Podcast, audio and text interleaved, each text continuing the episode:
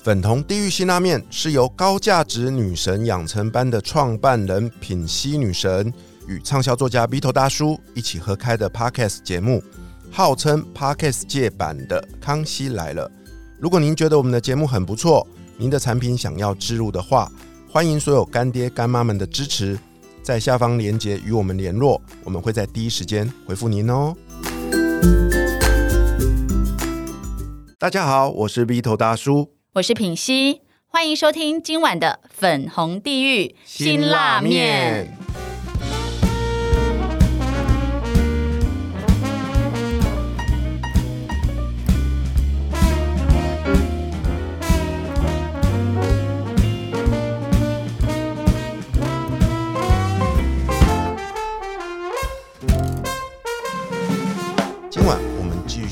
邀请到临床心理师洪培云来跟我们分享如何面对创伤。Hello，培云。Hello，两位主持人好，各位听众朋友大家好。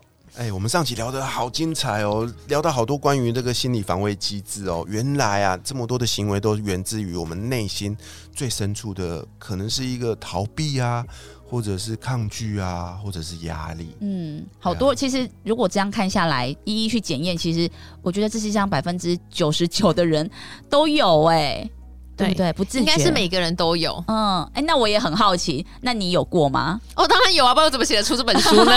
哎、所以你也是因为你的有一些生命经历，让你就是呃会去感同身受，哦，原来会这个样子。我觉得其实每一个写作者一定都是一样，就是我我会去拆解自己，会去拆解别人，就是说。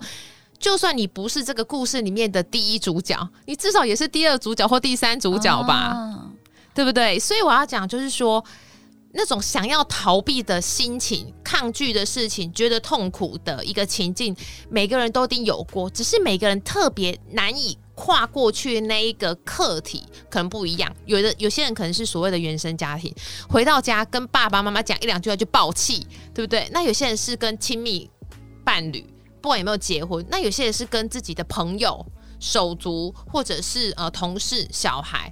就是我觉得每个人都有他属于他自己的生命课题的那一个领域啦，所以就是说，当我们觉察到有什么东西、有什么事情让我想逃的时候，我觉得越早去觉察，越早学会用对的方式，然后积极的去把它处理掉，它就会成为你的生命智慧，而不会成为你一生永远跨不跨不过去的那一个很痛苦的结。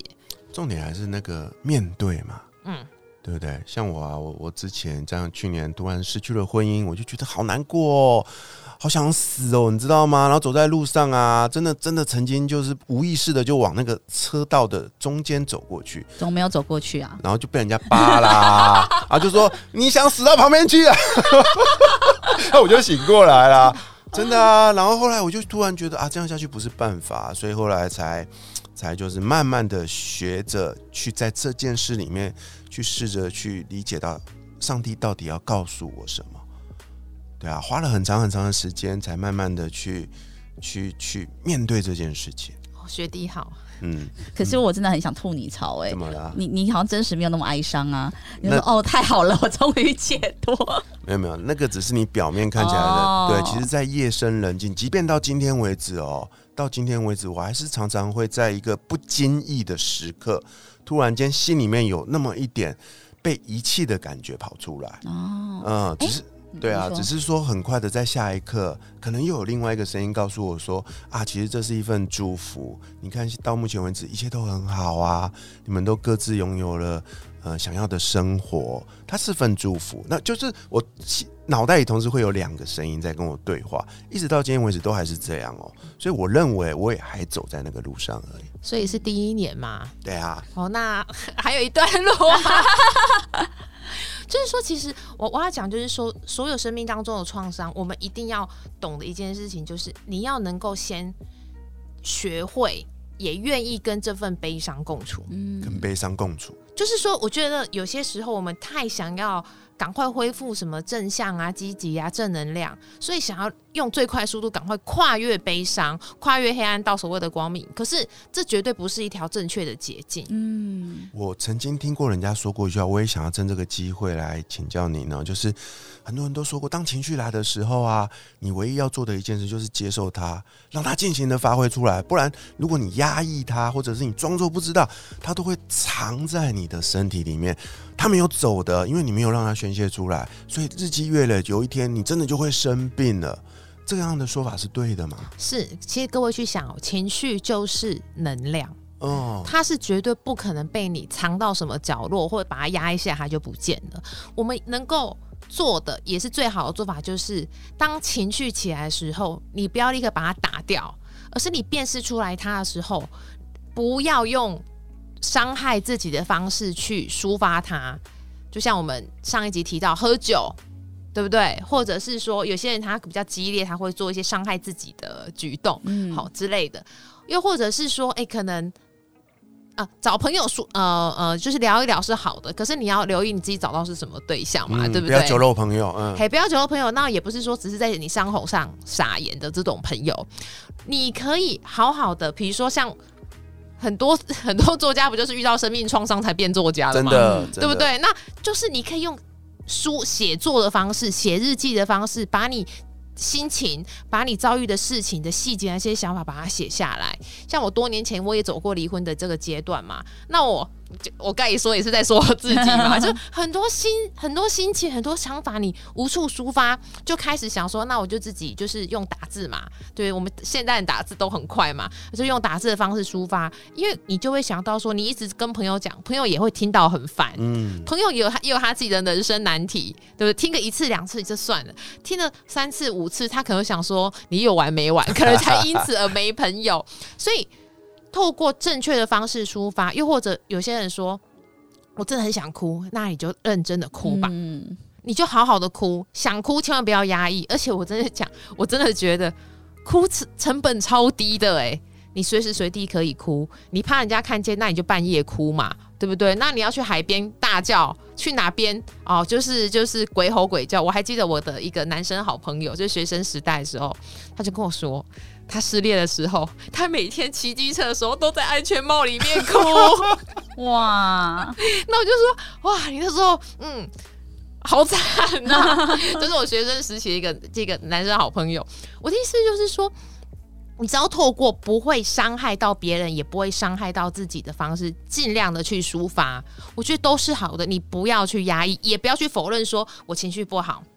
这段时间你赶快抒发掉，你就可以走到下一个阶段。哦，可是像我自己呃十几年心理师的工作经验嘛，我就遇过个案，他就是早期他先压抑起来，就等到过一段时间才爆发。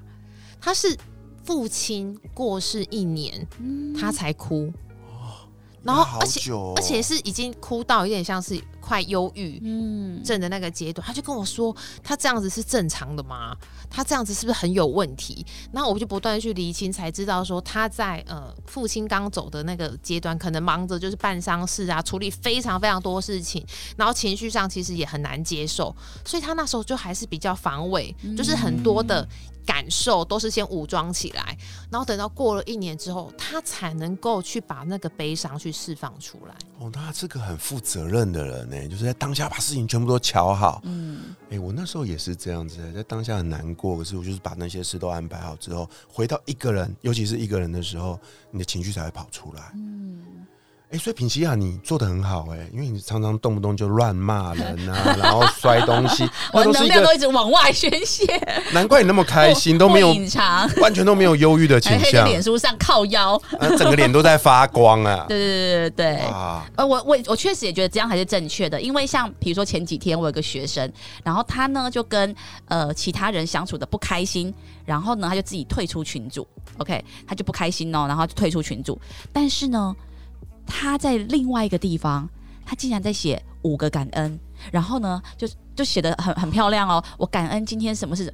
这件事情前后才一一不到一个小时，他愤怒的离开群组，然后在另外一个地方又有一个感恩的形象，然后我就发现到一件事情，就是其实我觉得感恩这件事情本身没错，因为它能量是相对高频的，大家都推荐要感恩。我们这个呃，我觉得感恩是最快拉把人的能量拉上去，它没有错。可是它前面必须要有一个步骤，就是你不高兴，你应该要宣泄出来，而不是一直在继续用一个感恩在做包装，然后假装我没有生气，这世界的好美好，空气好清新。我觉得应该是要先百分百释放完之后，那个能量感恩的能量才会是一个畅通的能量。我觉得这是一个很棒的一个提问，就是说，其实各位你可以去发现一件事情，我们在所有的情绪或是所有的事件。一个人要能够身心灵的健康，应该是他什么东西都非常由衷的。嗯，你感恩当然很好，可是你是由衷的感恩，还是说他是一个心理防卫，叫做我要用那种社会跟外界会觉得这样好棒的方式，嗯，来做一个呈现，来做一个抒发。可是你心中的悲伤跟愤怒去哪里了呢？嗯，所以。不管你是要悲伤，你是要愤怒，你是要感恩，你是要愉快，你只要是由衷的，你是表里一致的，这个人的状况一定是比较好的。OK，对啊，我想到一个画面，就是我们常说，我们都要跟小朋友学习，小孩子学习，小孩子就是一个最典典型的状态啊。这一刻，他他可能跌倒了，然后就拼命的大哭，然后哭到一半，你看你丢个玩具给他，他就然后就开始玩起来，就很开心。那就会觉得说小孩子很单纯很可爱，可是我们长大之后啊，你知道吗？就丧失了那个能力了。就是明明这一刻我就很开心，可是我就有一个形象或包袱。所以其实我觉得古很多古人说的智慧确实是对的，就是说为什么要常怀有一种赤子之心，跟小孩子学，我觉得小孩子就很容易快乐。对。而且我记得，在我都还算是有点累、比较接近小孩子的那个年纪时候，我小时候读《小王子》，我就觉得我好喜欢。当然，我觉得还好，到现在我应该也没有太背离里面的一个话，叫做我记得应该是里面的一个段落，叫做小王子就说：“哎，大人都只看数字，只关心数字。爸，为什么你的呃爸爸妈妈不是问你说：哎，你有交好朋友？那好朋友的兴趣是什么？他喜欢是什么？而不是说：哎，他爸爸妈妈的收入是多少？嗯，所以我要讲就是说，你看。为什么大人会这么的容易不快乐？一个就是比较嘛，对不对？然后另外就是你脱离那个就是原初那个初心的状态，真的是太远了。可是你刚刚说的是快乐哦，我想说的是，我觉得更难的一点是学习如何生气，尤其是当我们进到社会之后，你知道的，不可以乱生气的，乱生气人家会觉得你是一个情绪控管有问题的人啊，你生气你会不小心得罪别人。不知不觉的，我变成一个不敢生气的人呢。可是你看小朋友没有哦，你抢他玩具，他就很生气，哭给你听。我觉得我们要学的是那种生气的能力耶。确实，我觉得非常看人。嗯，有些人他就说在外面乱生气，那有些人就是说他太容易自我检讨了，他太容易就是说。他就是一个好人，甚至到烂好人状况。好人，他会不敢生气。可是说真的，我虽然不会在粉砖上跟别人开杠啊，哈，因为我觉得别别浪费我的时间。但是我要讲，就是说我如果遇到不开心的事情，我会跟我非常亲近而且非常信任的，比如说我的家人，呃，我跟我妈妈、跟我哥哥，或是我好朋友，就是靠邀个几句嘛，就啊走，对对对对对对，老梁就是可以退隐江湖的时候，还谁要去理这些有的没有的事情？所以讲完之后就觉得抒发掉啦，嗯，对，心情又好了。所以我要讲，就是说，我们如果无法生气，我觉得这就是又直指自己内心的问题，叫做为什么你不敢生气？嗯，你是不是怕别人不赞同你、不喜欢你、不欣赏你，会觉得你是一个 EQ 不高的人？可是我要讲，EQ 本身某个程度上，它也是一个也许迟早会过时的一个迷思。高 EQ 就是一个不会生气的人吗？不能生气，甚至是不敢生气吗？那他真的是一个高 EQ 吗？嗯，所以我要讲，就是说，所有时下流行的所有的观念，我们过都要回过头来去问自己：如果这个观念真的非常棒，那么长时间奉行这个观念的人，他有没有真的活得这么棒？嗯，要去看。他是不是真的是？所以我从今天开始要练习对你生气。我觉得应该很多人更值得你生气吧？你的那些黑粉啊！哎，真的哎，我也在练习这件事情啊。对啊，就是常常就是心里很难过啊。可是我有发现一件事哦，回到心理防卫机制哦，当我在外面为越越伪装自己的时候，回到我自己家里面，我就越难控制自己。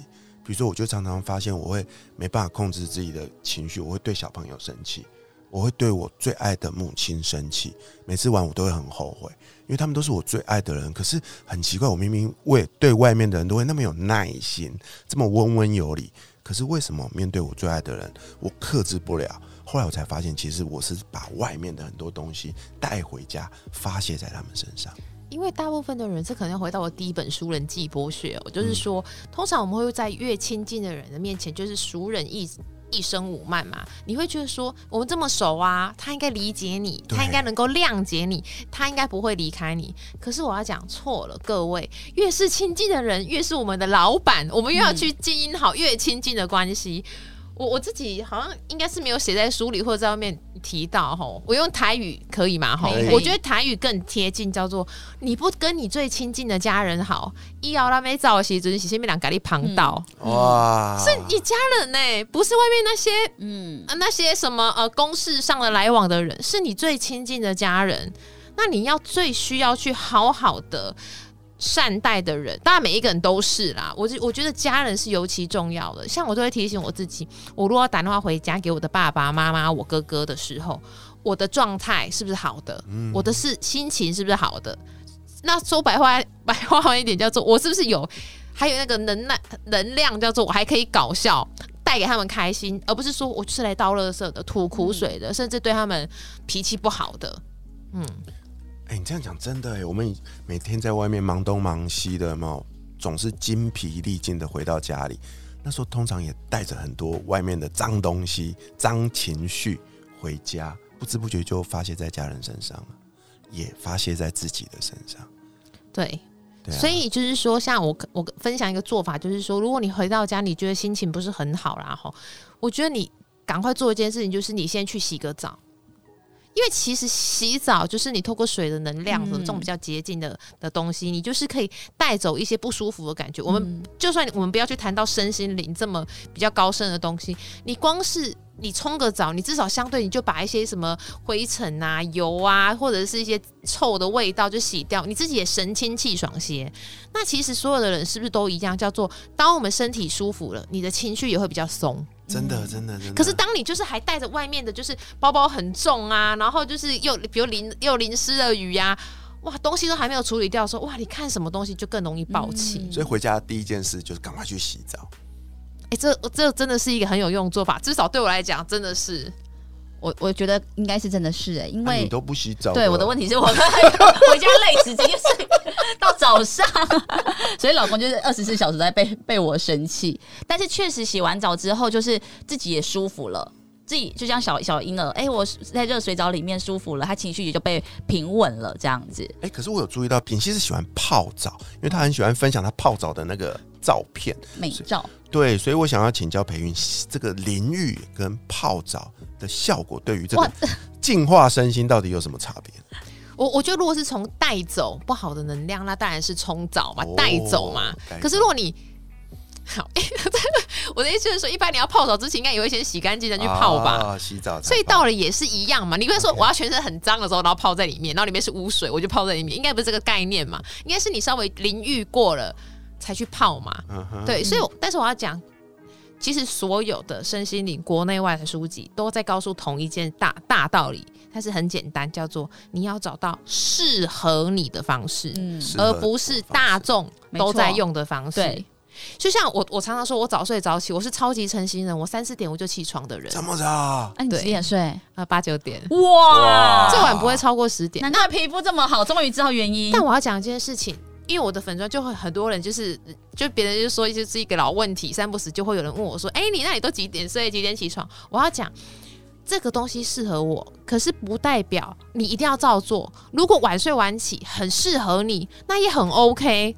因为你叫我晚睡晚起，我可能就真的没办法，因为我的就是对我的生理时钟，我的设计就是比较适合早睡早起的人。找到自己的适合自己的方法，哎、我觉得这超棒的、这是真的，因为很多人都说哦，要早睡早早起才健康。可是后来就确实也有另外一派说法，就是有些人就是喜欢晚睡，他晚睡的时候他特别的有能量，他特别的思绪清楚，有创造力。那干嘛一定要逼自己？好像因为成功人士谁谁谁、贾博士谁谁谁都是怎么样做，我就应该要怎么样做？因为我很喜欢拆解很多就是厉害的的人、嗯人的人生跟书籍，像杨定一博士，嗯他就算他不管是在饮食还是呃呃静坐，甚至在讲呼吸，讲了非常多各种各样的做法，他其实都还在强调一件事情：你要自己实际上去试一试，然后找到适合你的。对，哇，真的太棒了！希望呃，透过这一集呢，让大家都有个机会去想一想，我们该如何找到一个最适合自己的方法，心平气和的来学习如何面对自己的创伤，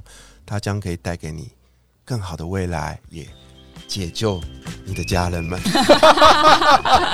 好，再次谢谢培云来到我们节目分享啊、那下一集陪我们一起吃辛拉面的来宾会是谁呢？我是鼻头大叔，我是品心女神，粉红地狱辛拉面，我们下集见，拜拜。拜拜